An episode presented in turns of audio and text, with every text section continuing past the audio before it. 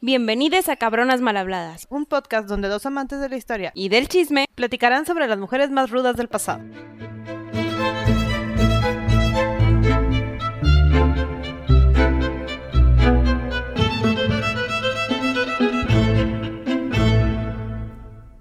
Bienvenidos a este segundo episodio de Marie Curie. Ay, qué emoción, ella así lo dijo en francés. Vamos a dar una ligera recapitulación de lo que vimos en el episodio pasado para que no lo tengan que volver a escuchar.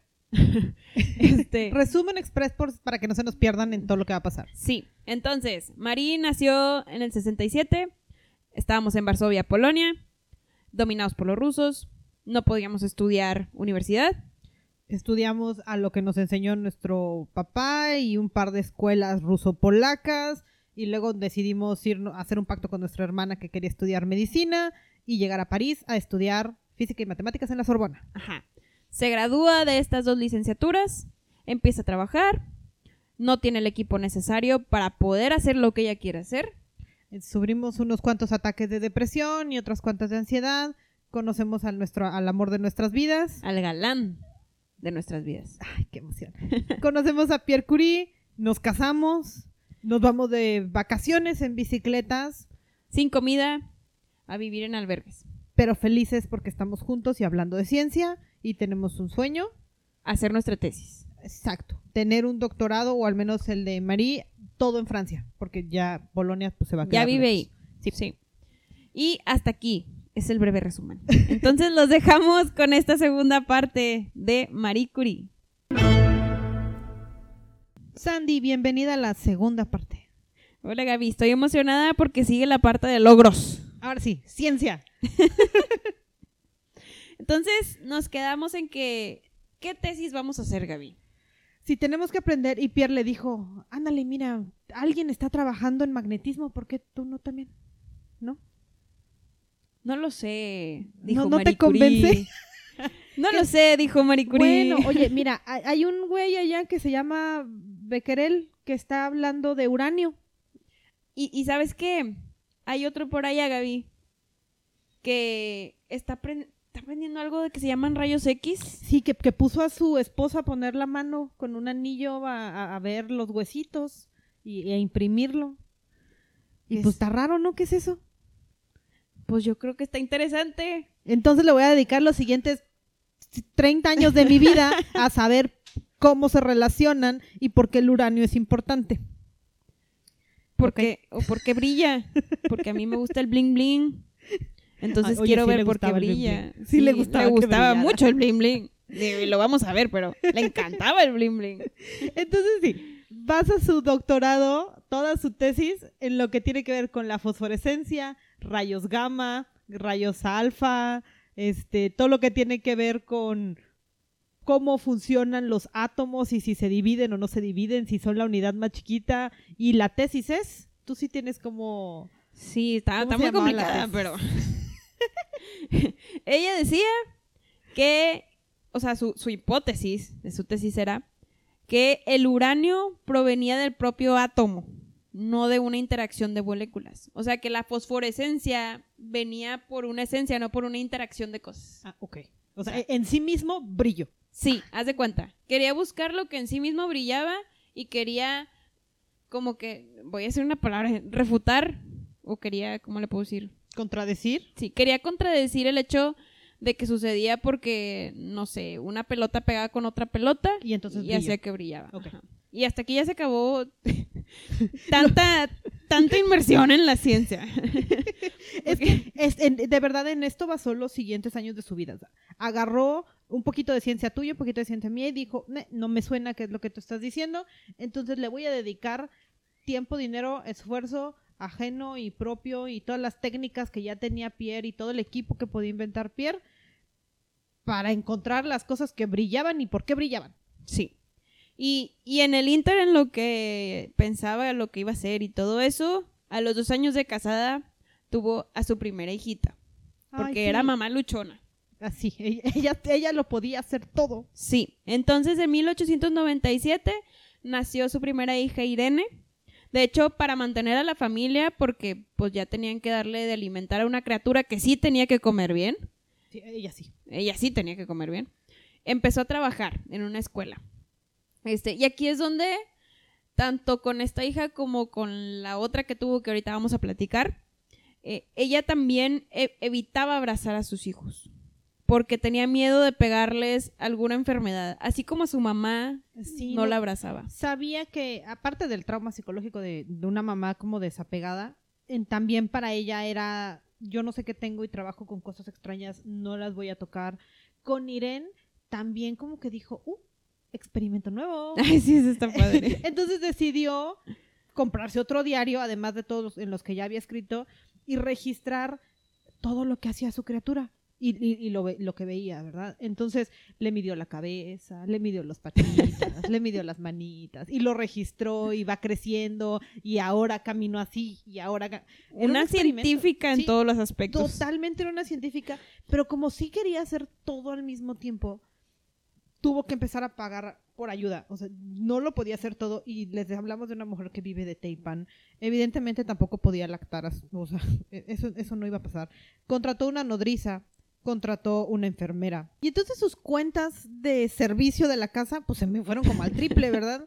Entonces había que conseguir más dinero para poder seguir trabajando, pagar a las nanas, cuidar a la niña, comer y seguir con nuestras investigaciones. Sí. Entonces, bueno, a eso se siguió dedicando, ¿no? Siguió estudiando muy a fondo el tema de la radioactividad y por qué brillaban todas las cosas. Sí, que ahorita todavía no se llama radioactividad, todavía no le ponemos ese nombre. Todavía nada más era un fosforescen por algo y tuvo su ataque. Es una mujer con depresión, ansiedad y ligeramente compulsiva. Entonces dijo, voy a probarlo todo. Porque necesitaba encontrar pues la base con la que iba a medir si algo es más o es menos. Y en teoría era el uranio, pero para probar que era el uranio, evaluó todo lo que se encontró. Sí, porque tenía que ver si las piedritas de diferentes cosas brillaban, Y Gaby. las diferentes mezclas de piedritas. Sí, claro. Porque tenía que descubrir por qué brillaba, porque nos gusta el shiny. Y, y todo esto lo estaba investigando en un cobertizo donde vivía su esposo. Entonces estás en un lugar encerrado. Y digo, todavía no se llama radioactividad, pero estás con cosas radioactivas. Sí, es- esa cosa ataca tu sin cuerpo. protección. Sí. Eh, entonces esto empezó a tener efectos negativos tanto en ella como en Pierre, ¿no? Y aquí es donde empiezan a ver un poquito de quemaduras en las manos, sentir fatiga, que nos diera algún tipo de, de fiebre o algo y que dijéramos, ay, es porque no estoy comiendo. Es fatiga. Es fatiga, es que no, no estoy comiendo bien, pero pues es que Ir- esta, esta Irene es primero, ¿verdad? Sí, es que trabajo mucho. Entonces, pues sí, se empezaban a hacer. Se, se debilitaron mucho. Físicamente estaban muy debilitados. En las fotos los ves muy delgados. Y pues después de esto tiene todo el sentido del mundo. Pero teníamos una misión y empezó toda una carrera mundial, o al menos en Europa, de encontrar por qué el Shiny Shiny. Entonces, cuando ella creía que ya había encontrado a alguien, alguien más ya la había ganado. Entonces ya no se podía decir tan abiertamente, estoy investigando en esto porque alguien te va a ganar, un alemán, un sueco, la nacionalidad que quieras, le iban ganando y dijo, no. no. Tenías que ser rápido Sí. y astuto. Sí, había que Entonces, primero. era una guerra inmensa de publicaciones científicas y a ver quién era el primero en hacer todo. Que en varias cosas pues le ganaban, le ganaba un alemán o le ganaba un sueco. Pero en lo que sí no le ganó fue cuando al empezar a hacer experimentos ahí con el uranio y con los equipos que le hacía Pierre, pudo descubrir un átomo nuevo. Digo, perdón, un elemento nuevo. Sí, en el 98 de estos tiempos encontró un compuesto que venía de una mina extraña de donde habían sacado uranio y pudo destilarlo miles y miles y miles de veces y hacer todo el análisis que ya sabía que hacer de purificación. Encontró algo que brillaba y brillaba diferente. Entonces fue como, uh, esta es otra cosa. Sí. Y, al mismo tiempo encontró otro. Sí, o sea, todo fue en menos de un año. Descubrió dos nuevos elementos en un año. Primero, el polonio, que le En puso polonio Polonia. por, por honor a Polonia, porque seguimos siendo muy nacionalistas. Y a los pocos meses descubren el radio, que le ponen así por rayo, porque daba un brillo así como amarillo radioso. Sí, muy, como dice Shiny Shiny. Muy shiny, shiny. Y ahora sí, ya nos llamamos radioactividad. Ajá. Ahora sí oficialmente es todo esto brilla por culpa de la influencia del radio y por eso es radioactividad. Sí. Y, y aquí es cuando ya nos volvemos súper famosos. Entonces, aquí Pero es- solo con una comunidad. O sea, solo los Ah, sí. físicos estaban de acuerdo. Porque solamente habían descubierto en base a las matemáticas y a unas purificaciones de unas cosas y tal vez las fotometrías de otras, pero todavía no veían físicamente a los elementos. Entonces los químicos dijeron, no, ni madres. O sea, Sí, no es cierto. no es cierto, me estás, me estás echando, me estás cabuleando. Entonces teníamos otra misión. Y esa misión era purificar estos elementos para tenerlos en su mero mole. Y ahora sí que los químicos nos creyeran que, que descubrimos algo, ¿no? Exacto. Entonces estamos en, 1900 en 1898, ya nos pasamos al 80, y- al, digo, al 99. Ay, aquí hay una revoltura de años. Son muchos. El año que sea. Intentaron conseguir un gramo de, de radio. Pero ustedes no saben lo que involucra conseguir un gramito de radio puro. Porque obviamente este radio hay que sacarlo de otra piedra que lo tiene oculto. Es como un diamante Sí. o el oro. Se necesitó 8 toneladas de una piedrita que se llamaba pechblenda. Sí. Una cosa negra. Sí, no. Para poder extraer el radio. Que la primera vez que lo intentó, ni siquiera lo pudo extraer en la forma más pura, lo extrajo como cloruro de radio. Que Sí. esto es, haz de cuenta, un elemento con otro elemento, ¿no? Sí, Juntito. y el güey que le estaba ayudando a identificarlo y a, a leer, porque las cosas brillan diferente. Esa era la ciencia detrás, ¿no? El que estaba haciendo todos los estudios para decirle sí, sí es, le dijo, es que no brilla lo suficiente, no está lo suficientemente puro, síguele. Me, me la traes más pura y ahí está la otra mujer moliendo toneladas y toneladas de la cosa. Hasta encontrarlo. Pierce le dijo, oye, ¿y si te contratamos un otro güey que te ayude? Sí. O sea, al- alguien más.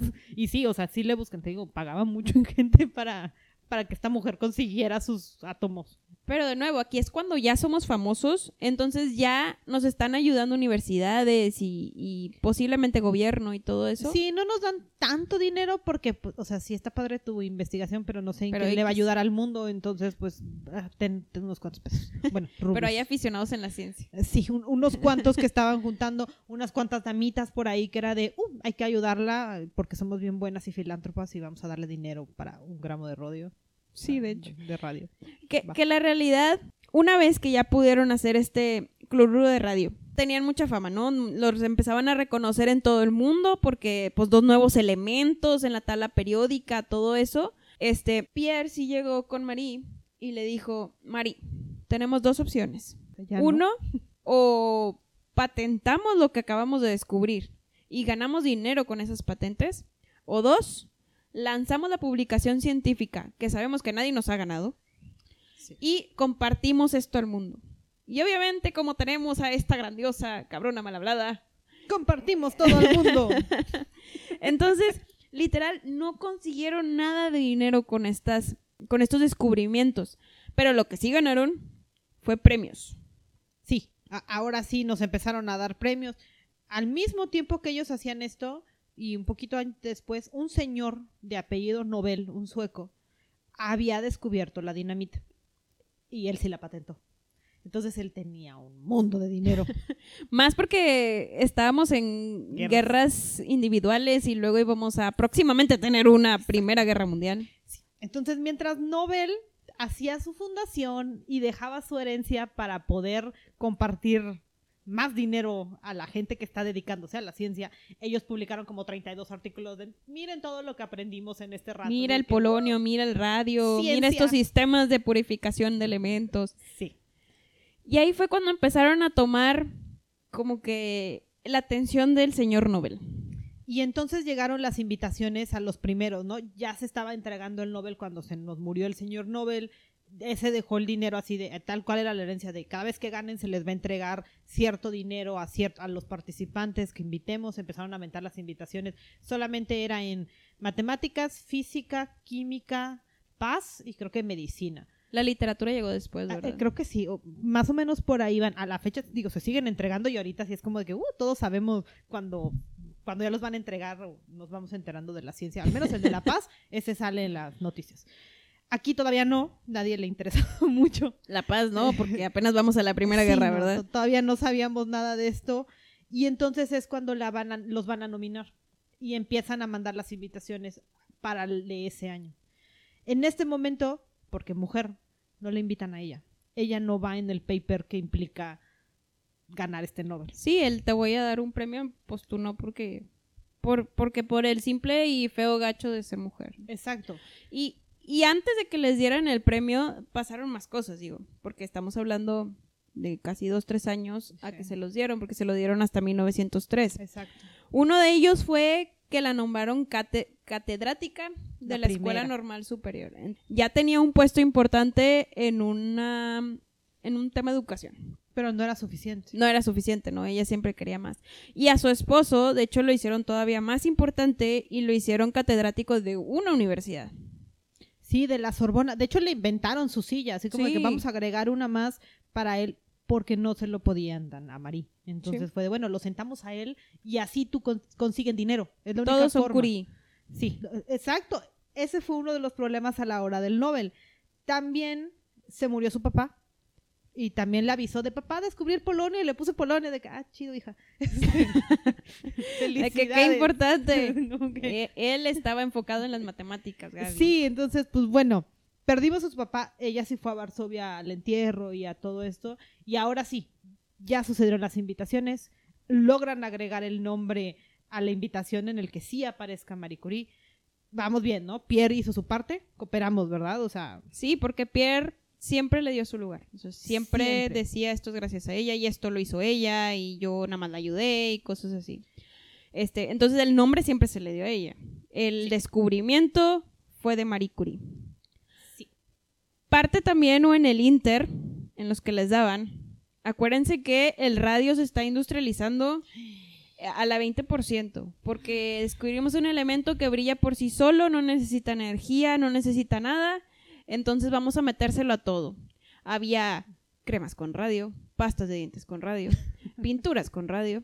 El radio estaba interactuando con niños, adultos, señoras embarazadas, enfermos, todos, todos. Había unas chicas que la- se las llamaban chicas del radio. las chicas del radio que literal se ponían el radio en los dientes jugando y lo sonreían y decían, ay, mira, me brillan Mira, los dientes. Y también eran, eran 35 mujeres que pintaban relojes. Sí. Porque pues se veía bonito que brillara en tu reloj en tu casa, ¿no? Wow, shiny. Entonces chupaban el- chupaban el pincel, pintaban para pues que saliera la línea recta, chupaban el pincel. Lo que no sabían es que unos cuantos años después todas las mujeres que se pusieron a chupar pinceles y ponérselo en los dientes terminaron sin quijadas. Sí, y chimuelas. Sí, o sea, mu- todas se murieron de De algún cáncer, Cáncer. ahí en, el, cáncer. en, Este, en la boca.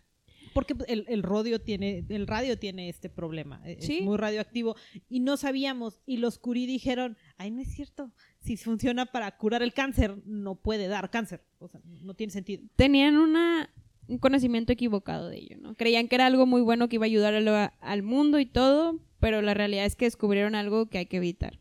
Todavía no lo entendían, o sea pues, brillaba y no sabíamos qué era radioactividad ni cómo interactuaba con la piel, con el cuerpo, con los tejidos este, orgánicos. Entonces pues sí era muy complicado para ellos imaginarse que, que iba a hacer daño y que la fatiga que ellos sentían y la debilidad que ellos sentían era en parte Era por eso. Era por eso. Lo bueno es que en esta historia esa tragedia nunca se descubrió por Marie Curie ni su esposo. Entonces les dieron el premio Nobel en 1903 y de hecho la manera de celebrar de Marie Curie fue comprándose su primera bañera Qué en toda su vida. Entonces fue como que su celebración de, de descubrimiento que al fin le alcanzaba una bañera. Y pues e- ella estaba muy feliz. Tu primer regalo importante fue una bicicleta y el segundo una bañera. Como que, yay, cambié el mundo, tengo una bañera. Soy rica, tengo una bañera Sí. y una bici. ya que tienen toda esta fama y todo, fue cuando ahora sí nació su segunda hija, en 1904. Sí. Eh, Nace Eve, Eve, o como le quieran llamar. De hecho, antes de que naciera Eve tuvo un aborto, que por temas de... Digo, ahorita se piensa que por, por el radio fue que tuvo ahí problemas en el embarazo y, y pues lo abortó. Pero bueno, pudo tener otra hija. Sí, a estas alturas ya defendimos la tesis del doctorado, oficialmente somos doctores. los invitaron a dar eh, conferencias sobre el tema, aunque fuera en Inglaterra. En Inglaterra solo querían que fuera un hombre. Entonces fue Pierre. Después de muchas negaciones aceptó ir Pierre, pero llegó a decir, ok, sí, radioactividad. Mi esposa hizo esto y ella hizo esto para encontrarlo y entonces ella le dio todo el crédito. Lo hizo con ganas. Sí, no, y le salió al revés a todos los que planeaban, no querían que una mujer estuviera ahí. Entonces, pues bueno, Pierre, les digo, wow, Pierre. Pero todo no puede ser amor y felicidad en este mundo. Entonces, lamentablemente, Pierre en 1906 muere. Muere, de hecho, en un accidente de carroza. Eh, pues los caballos lo arrollaron, pero también ya estaba él gravemente enfermo. De hecho, estaba más enfermo que Marie. De hecho, le echan un poquito la culpa al accidente, su debilidad. Él iba caminando, se resbaló, pues por la debilidad en sus huesos, pues no se pudo defender ni nada. Intentó agarrarse a una carroza y pues terminó pues, atropellado. Sí. María aquí quedó devastada. O sea, llegamos todavía a una peor depresión que nos habían dado. Ella vestía de luto y de negro. De hecho, se compró un vestido Para poder. para poder, ajá, pero ese vestido lo rehusó en la premiación de su segundo Nobel y aparte lo usaba en sus futuras investigaciones y no dudo que lo usó para no otra teníamos cosa. dinero para ropa. Porque sí, es, es muy contraintuitivo pensar que no había, eh, eran famosos y tenían toda la comunidad científica hablando de ellos, pero no tenían dinero, no llegaba suficiente. No, pues no patentaron nada. No, no, no se hicieron ricos con sus investigaciones. A estas alturas, cuando ya perdimos a Pierre, F tenía como 14 meses. O sea, tenía un añito y mini, cachito. mini. O sea, no, no conoció a su papá. Mm, Cómo también funcionó fue que el abuelo del el papá de Pierre era el que cuidaba a las niñas. También para estas alturas ya estaba muy viejito. Irene era el- el- la que de verdad se había anclado en su abuelo, porque pues era la persona que sí venía Sí. entonces, nos rompimos poquito y en parte de todo esto se aferró al hecho de que Pierre era muy espiritualista y hacían sus sesiones espiritistas y se comunicaban con los espíritus. Era esos que se agarraban de las manos, prendían la tenían vela. mediums. o sea, pero aun cuando suene raro pensar que científicos hacían esto, pensaron que si los am, elementos brillan es porque hay energía. Y si hay energía, tiene que haber energía en todo, porque la energía no se crea. Entonces tiene que seguir la energía de Piera aquí. Y le empezaba a escribir y entonces nos compramos otro diario para escribirle a Pierre. Entonces le escribía vía su diario al espíritu de Pierre como si siguiera vivo. Entonces le- cartas tal cual a Pierre porque pues, confiaba en la Y energía. ese es el diario que todavía no pueden abrir porque está todo radioactivo. Exacto. De todos los diarios que siguen en plomo, hay uno dedicado a, a Pierre. Ojalá próximamente se pueda abrir. Imagínate todo lo que le ha de haber dicho. O sea, cuántas cosas posiblemente que no escribió o que no, ¿cómo se llama? O que no publicó pueden estar ahí Y escondidas. si hay cartas de que todavía cuenta la autora, ahorita les cuento cómo se llama la autora del libro en el que basamos buena parte, al menos de la que yo también basé mi investigación. Ahorita les cuento el nombre, pero ella sí te dice de las cartas son súper románticas, habla de Pierre en primera persona, o sea, de como que si estuviera Sí, vivo. como si estuviera aquí enfrente. Sí. Porque le está hablando al espíritu porque que le le va a está- responder. ajá, porque energía. Tipo Harry Potter, que escribes en el Sí, libro y te responde. Bueno, era la única forma que tuvo de aferrarse a algo. O sea, era el hombre que de verdad la entendía, que le dio una familia, que le dio buena parte de su ciencia. Pues tenía que agarrarse a algo Era su vía para no caer en depresión. Sí, seguir más. adelante. más de, de lo que sí se nos hundió. Ya que muere Pierre, y siguiendo este con, con su vida laboral, de hecho le ofrecen la cátedra que dejó su marido. Y Dicen, bueno, si él ya no está, tú sabes pues más que él, porque tú fuiste la que descubrió las cosas, te la vamos a dar a ti. Ella acepta y es la primera mujer en ocupar este puesto de directora en, en un laboratorio. Aquí está padre porque siempre tienes que dar un mensaje de bienvenida, ¿no? Cuando, cuando te haces director de algo o así. Entonces lo que hizo fue que agarró las últimas líneas del speech que hizo Pierre y fueron Y sus empezó. primeras líneas. Entonces, haz de cuenta que fue como que esto nos acaba mu- mujeres y, y hombres. Seguimos con la historia porque la ciencia continúa. Entonces, Está bien, padre. pa- es que eran bien románticos, de verdad, se querían un montón. Sonó, sonó bien poético. Sí. Marie seguía trabajando en el instituto le hicieron un instituto de radio que le pusieron Instituto Curie. Para 1909, otro instituto diferente y la, de- y la- Universidad de París dijeron, oye, ¿sabes qué? Pensamos que no tienes espacio, entonces te vamos a dar un mejor laboratorio y le vamos a llamar Pabellón Curie, porque todo se va a llamar Curie. Siempre quisimos espacio, tenemos un pabellón. Claro. Y como seguimos con las investigaciones, todavía tenemos el pendiente y la inquietud de que todavía no tenemos un radio, radio puricisísimo. Hay que quitarle hay el que cloruro. trabajando.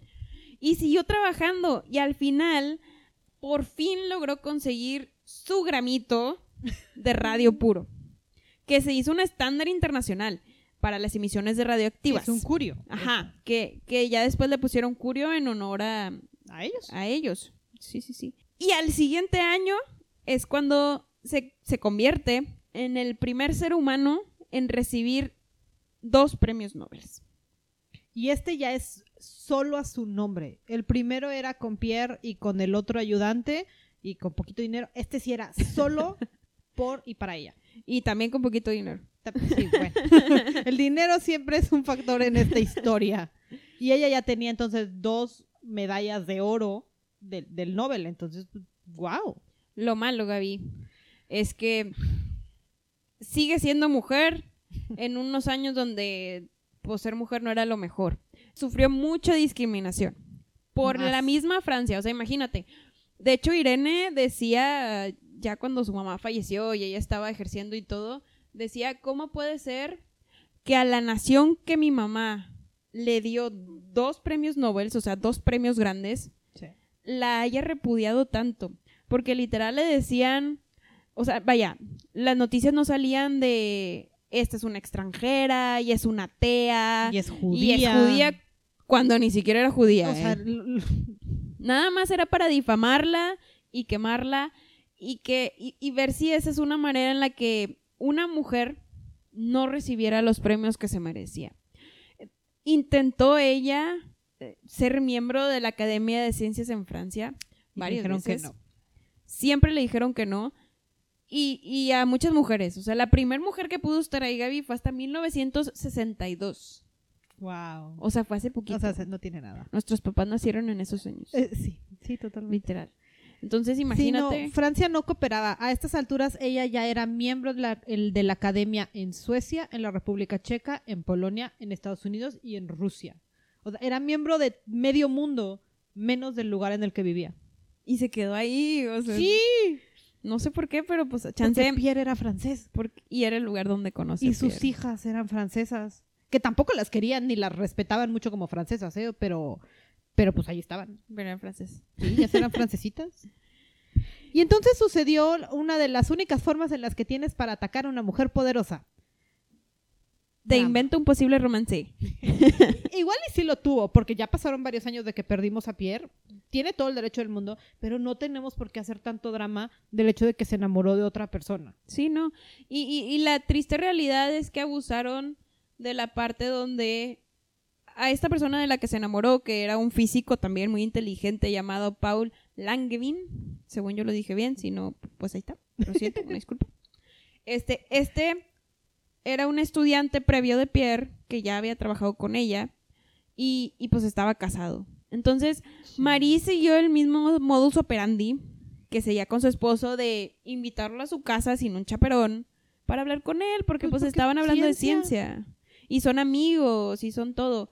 Y la esposa se enteró y fue cuando dijo, me estás engañando y estás siendo un adúltero. Entonces, al momento en el que ella aplicó el divorcio y le aplicó una demanda a su marido, fue cuando empezó un mega escándalo. boom, o sea, ta- tabloides. El TMC de la época, eh, por todos lados. Sí. O sea, rompehogares y amante. y todo el mal. Multimedios de México, la BBC del mundo. Exacto. Lo malo es que Marie no estaba ese momento en Francia cuando eh, pues, sucedió toda esta revuelta de escándalos y todo. Entonces, imagínate, cuando llega, llega toda pantallada que en el periódico empiezan con Espérense, ¿qué? rompehogares, judía, extranjera, Eh, y Francia, estaban, disculpa, ¿yo qué hice? sí, y estaban afuera de su casa donde estaban sus y le hijas. tiraban piedras. Y estaban sus hijas. Entonces, ella regresó de Bélgica muy asustada y fue cuando empezó a pedir refugio. Sí. Nos refugiamos un rato que fue en Inglaterra. Fue, sí, sí se pudiera decir, primero con su, con su amiga Camille Marbo. Ok. Ella, de hecho, fue parte junto con este, el, ¿cómo se me olvidó el nombre de Albert Einstein? Hasta ahorita me salió. fue parte de las personas que como que la inspiraron a ir a la ceremonia de su segundo premio Nobel. Ah, sí, porque ella dijo, no, yo no voy a ir. O sea, Sí, porque ¿por estaba qué? tan indignada Sí. Porque la estaban acosando tanto a ella y a sus hijas que decía, no voy No. a ir para que me critiquen a mis hijos. Sí. Y, y ya no se lo querían dar a una mujer sola. Ese era el problema. sí. Ese era, ese era prácticamente el problema. Y nada más por hacer un statement fue que aceptó y dijo de que, ok, va. O sea, voy a ir porque no me lo quieren dar sola y me lo merezco. Entonces, y Sí. fue con todo y niñas. Y, y la realidad es que lo padre fue que los, las personas del premio Nobel ignoraron completamente Sí. a los periódicos franceses porque la realidad es que ella ya tenía reconocimiento internacional. Entonces dijeron, "Ah, chis, ¿eso qué? X el amante. Un hombre O siempre lo hace". pseudoamante. O sea, ¿qué tiene una mujer? ¿Ella qué? Y se lo quisieron dar. Sí. Ese mismo año, antes de ir este, a la ceremonia, fue cuando ella ya se empieza a debilitar todavía más. Ya la habían hospitalizado y le habían hecho una intervención quirúrgica porque le dolía algo Sí, ahí renal y mucho todo sus eso. manos porque sí tenía muchas llagas y, y hinchados los dedos. Entonces, sí, Ujú. ya se notaba la radiación en, sí- en su cuerpo. Sí, y aquí fue cuando en 1912, ahora sí se va con, su, con una amiga física que se llama Hertha Marx, que si la googlean la van a encontrar ahí como física importante de Inglaterra. Seguro hizo algo. Sí. En algún momento leeré de ella. Y se quedó con ella un muy buen rato, ahí con sus hijas también, en Inglaterra donde sí la querían. Y este, ahora sí recibió su premio. Digo, teníamos que recibirla en algún momento y tampoco, ya que habíamos sobrevivido a todo nuestro drama personal, no sabíamos que el mundo iba a explotar y iba a tener drama mundial. Y sucedió lo que conocemos como la Primera Guerra Mundial. Sí. Yo no sabía, me, me tardé mucho en investigar y entender que ella fue parte importante de la medicina durante la, durante la Primera Guerra Mundial. O sea, se inventó algo que le decíamos Petit Curie, que es, les voy a decir ambulancias. Sí, son ambulancias con, con centros de rayos X para poder evaluar a los, a los enfermillos. Su lógica fue, voy a empeñar mi oro del Nobel para poder financiar esto, para poder tener carrocitas que poner y que dejen de cortarle los brazos a los soldados. Y lo gacho fue que era para ayudar a una Francia que no la Que apoyó no la en su ajá. momento. Sí, no, pero ella seguía empeñada en que la ciencia era para ayudar y que la medicina era lo más importante. Entonces logró hacer sus petit curies. Andaba cargando a Irene, tenía como 16 años la criatura. Sí, la ayudaba. Y ahí dormía en las trincheras y era de, pues aquí vamos a aguantar porque hay que ayudar a que dejen de cortar miembros. Y, y la realidad es que aquí es donde ella empodera a las mujeres también de cierta Sí. manera, ¿no? Todas las que manejaban estas ambulancias, todas eran mujeres. Todas eran mujeres. Entonces le enseñó a 200 mujeres cómo manejar estos equipos de radiología. Y ahí tenemos a las primeras radiólogas. Había así por haber. Este. Total, ya termina la Primera Guerra. Ella forma parte de, del ambiente de, de. ¿Cómo se llama? De la medicina. En esas épocas. Y para 1921 es cuando ya empieza a tener más interacción con Estados Unidos, que es la que en toda su carrera es el país que más la va a apoyar en general. Sí era donde conseguía más dinero, donde tenía más forma de tener fondos. Estados Unidos también quería un poquito de radio para poder hacer sus investigaciones en Estados Unidos. Moverlo de al otro lado del charco, pues sí no estaba tan sencillo. Conseguir fondos para generar el gramo que querían tampoco estaba padre. A este mismo tiempo que ya la- el sistema de metrología decía, bueno, necesitamos uno para guardarlo, y ella dijo, no, no te voy a regalar el mío. Es lo, yo lo interpreto como es lo único que me queda de Pierre. O sea, es lo único, lo último que hice con él, no te lo voy a entregar. Sí, es mi es mi flor, haz de cuenta que él me dio. o sea, sufrió tanto, pero la convencen y hace una réplica. Entonces se puso a hacer radio a como pudo y a venderlo y Estados Unidos le compró un par de gramitos, ¿no? De hecho, se lo regaló. Ah, mira qué amable. Se lo regaló. en- Era radio que podía vender en más de, yo creo que 10 millones. No, tampoco. En mucho dinero. En mucho dinero. 10 mil dólares es el número que leí. Pero 10 mil dólares en esa época eran Era como un 10 montón. millones, ¿verdad? Este, entonces lo donó. Y Estados Unidos estaba tan conmovido porque no se, lo ven- porque no se los Sí, vendió. o sea, no lucró con, con el conocimiento que la invitaron a dar conferencias. Entonces, cuando ella se va a Estados Unidos con todo y hijas y empieza ya a difundir su, sus investigaciones y todo, ¿no?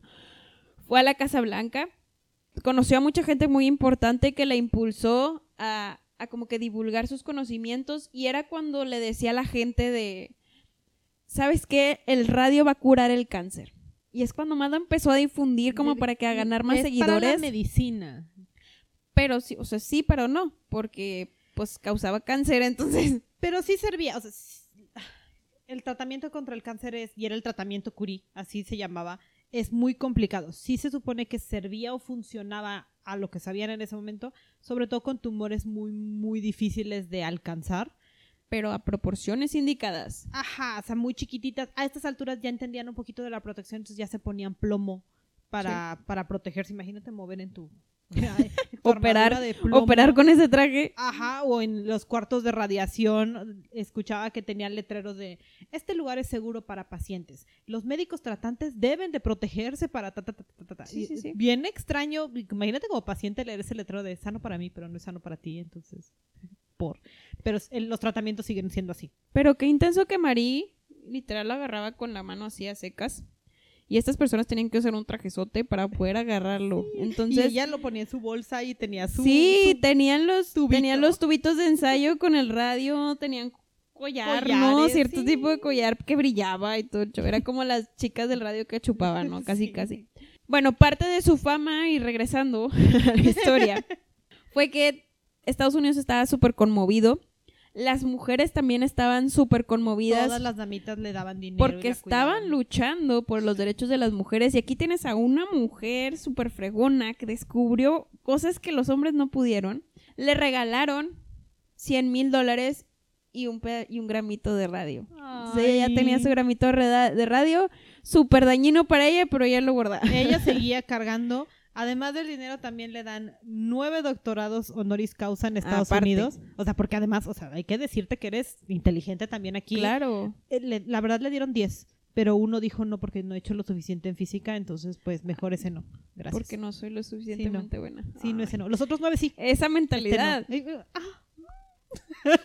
Por eso nos, nos impresionó tanto esta historia. Sí, la verdad que sí. En 1929, otro de los presidentes de Estados Unidos, Herbert Hoover, de hecho, le regala otro gramito de, de radio Ah. y ese, de hecho, ella lo dona a Varsovia para, que, puedan pueda, hacer investigaciones. exacto.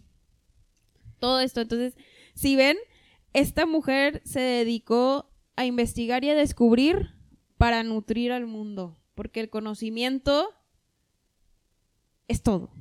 Sí, el el conocimiento es futuro. con el conocimiento vas a llegar lejos y vas a hacer que la sociedad crezca.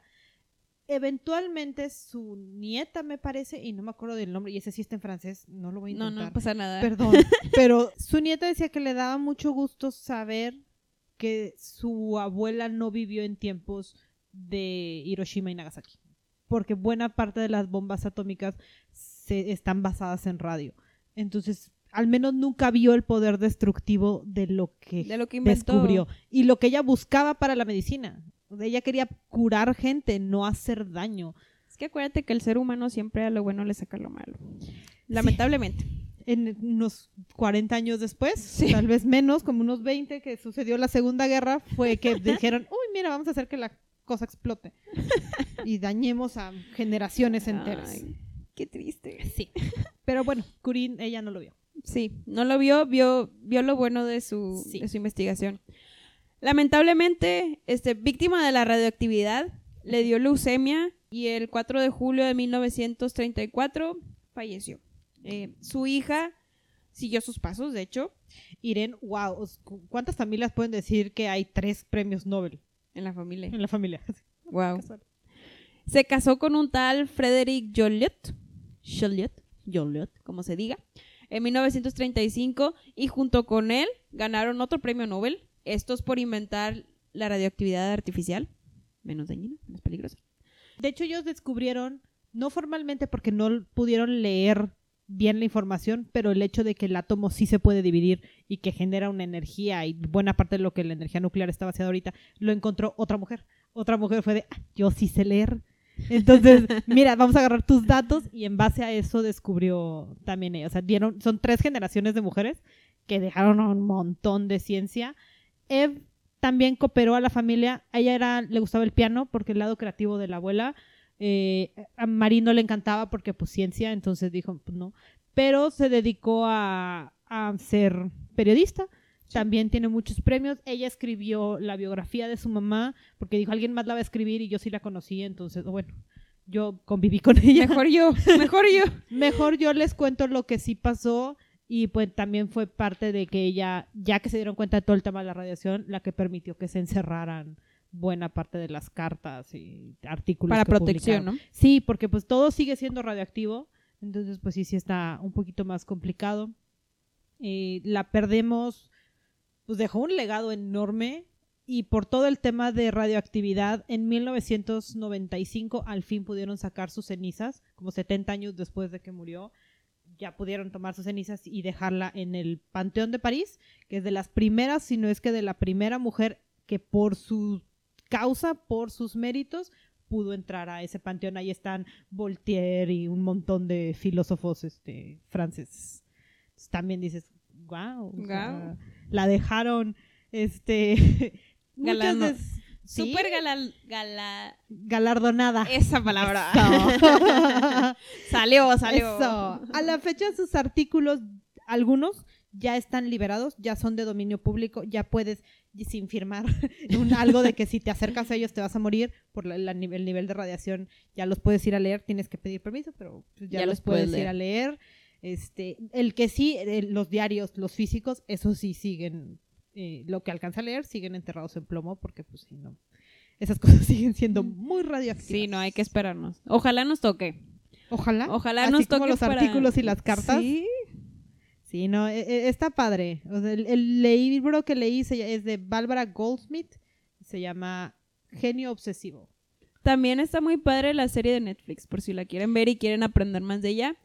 Este, sí está basado mucho en... Sí, la verdad es, está muy padre. Está muy Y hay varias películas de ella y un montón de documentales.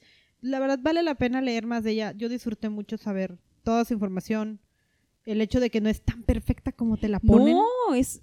Tuvo una vida de novela. Sí, es, drama. humana. Y chisme por todas partes. Sí, es muy humana, es muy real, no, no es el ídolo que te dicen en la primaria Sí. de un, guau, mira, ella es la científica este, perfecta. Pues sí tuvo muchas cosas y, y está padre saber que pues puedes tener tantos este, defectos y funcionar. Es correcto. Y bueno, hasta aquí los dejamos con esta cabrona mal hablada, super gurú de la ciencia y gran, gran, gran, gran científica con dos premios Nobel. Y nos vemos en el siguiente capítulo con la próxima cabrona mal hablada científica. Bye. Si quieren escuchar sobre alguien en especial, nos pueden contactar en nuestras redes sociales. En Instagram como cabronasmalhabladas-podcast o por correo cabronasmalhabladas.gmail.com.